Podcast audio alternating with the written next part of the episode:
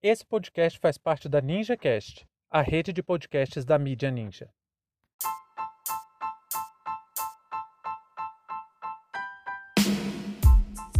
Supremo Tribunal Federal declara a suspeição de Sérgio Moro.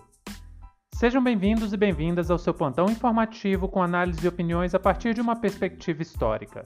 Eu sou Arnaldo de Castro, em conjunto com Brenda Salzman, e hoje é dia 23 de março de 2021. Para você ter acesso ao nosso conteúdo completo, visite historiaoralpodcast.com.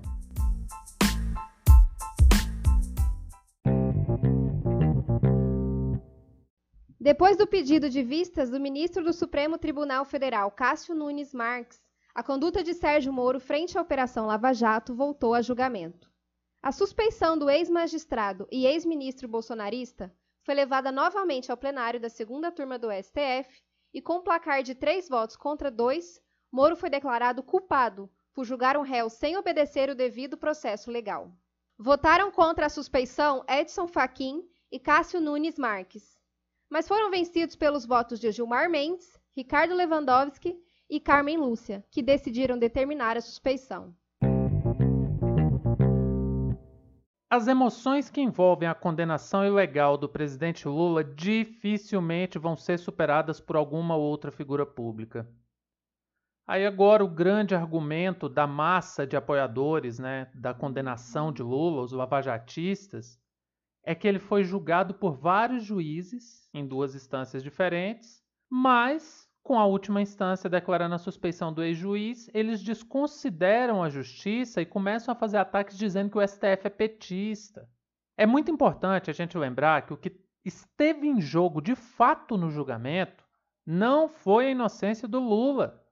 E sim, o que realmente importava era abrir espaço para discutir um modelo de ativismo jurídico extremamente autoritário e que vai contra tudo que nosso ordenamento jurídico pressupõe. Isso tem que ficar claro. O STF não está inocentando Lula. Apenas desqualificou o juiz Sérgio Moro, o ex-juiz Sérgio Moro, para julgar Lula por sua completa parcialidade e interesses com a condenação do presidente. Não por acaso foi feito ministro de Bolsonaro logo depois disso. As ações de Moro são dignas de verdadeiras ditaduras e, para fazer valer a sua cruzada particular contra o Lula, ele atropelou todo o preceito de garantia de ampla defesa de um réu. Cássio Nunes Marques, que tentou fazer uma defesa, fez uma defesa ridícula do voto. Alegou que as provas contra Moro não eram válidas porque foram obtidas de forma ilegal, dizendo, jogando para a massa a ideia de que o julgamento foi anulado, a suspeição foi considerada por causa dos, dos hackers de Araraquara. Eu não sei se isso é algum tipo de limitação intelectual dele ou mau caratismo mesmo. Porque a motivação do voto dele, da defesa do voto dele, nada tem a ver com as argumentações que foram feitas. Porque ficou claro em todas as falas de Gilmar Mendes e Ricardo Lewandowski que nenhuma prova obtida de forma irregular foram base da alegação, mesmo que já tenha jurisprudência que permite o uso dessas provas em favor do réu. Depois da repreensão incisiva do Gilmar Mendes, o ministro Novato ainda pediu a palavra para dizer que não ia falar nada. Parece matéria do sensacionalista, né? Mas foi isso mesmo. Nessa oportunidade, ele ainda acusou Gilmar Mendes de preconceito por falar que esse tipo de direito não era aceitável nem aqui nem no Piauí. Bom, ficou muito evidente que o voto de Nunes Marques não teve nenhum embasamento jurídico, inclusive usou o jurista italiano Luigi Ferrajoli para defender o Moro. Mas ele se esqueceu, o novo ministro esqueceu, que o próprio Ferrajoli disse que olha, olha a visão desse jurista sobre o julgamento conduzido por Moro. Abre aspas. No caso da condenação do ex-presidente Lula, as violações das garantias do devido processo legal foram desde o início massivas. Em qualquer outro país, o comportamento do juiz Moro justificaria sua suspeição por sua explícita falta de imparcialidade e pelas repetidas antecipações de julgamento. Fecha aspas. Eu não sei até que ponto a gente pode levar em consideração o voto do Nunes Marques, porque pareceu mesmo que foi um tipo de pagamento de favor, porque juridicamente era fraco, falho, sem consistência nenhuma. E todo mundo sabe que ele é indicado de Jair Bolsonaro para ocupar o cargo de ministro do STF. E não tem nada que meta mais medo hoje no presidente da República do que a presença de Lula nas eleições de 2022. Nesse sentido, com a suspeição do Moro, a justiça começa a ser feita.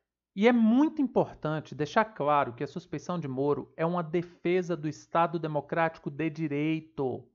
Nós não podemos tolerar um modelo de atuação da justiça que promova perseguições, que condene sem provas. As delações da, da Lava Jato, por exemplo, são um verdadeiro estado de exceção. E apesar de não ter entrado em votação, os procedimentos de toda a Lava Jato têm que ser colocados à prova. É importante demais lembrar que os métodos da operação não são apenas questionáveis, são desumanos, atentam contra todos os princípios de civilidade que nós buscamos. A suspeição declarada pelo STF hoje dá um passo importante para a consolidação de uma reforma do nosso judiciário, colocando regras, estipulando limites e fazendo com que juízes parem de se achar deuses. O juiz Sérgio Moro usou a toga para perseguir politicamente um adversário que ele considerava seu, e assim pavimentou a chegada de Jair Bolsonaro ao poder e foi pago em alta moeda com o cargo de ministro da Justiça. Fim de papo.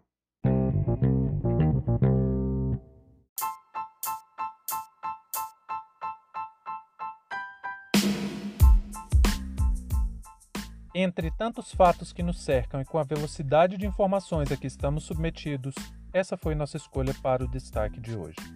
Se você quiser participar do nosso financiamento coletivo, acesse catarse.me/história. Muito obrigado a você por prestigiar nosso trabalho e até a próxima.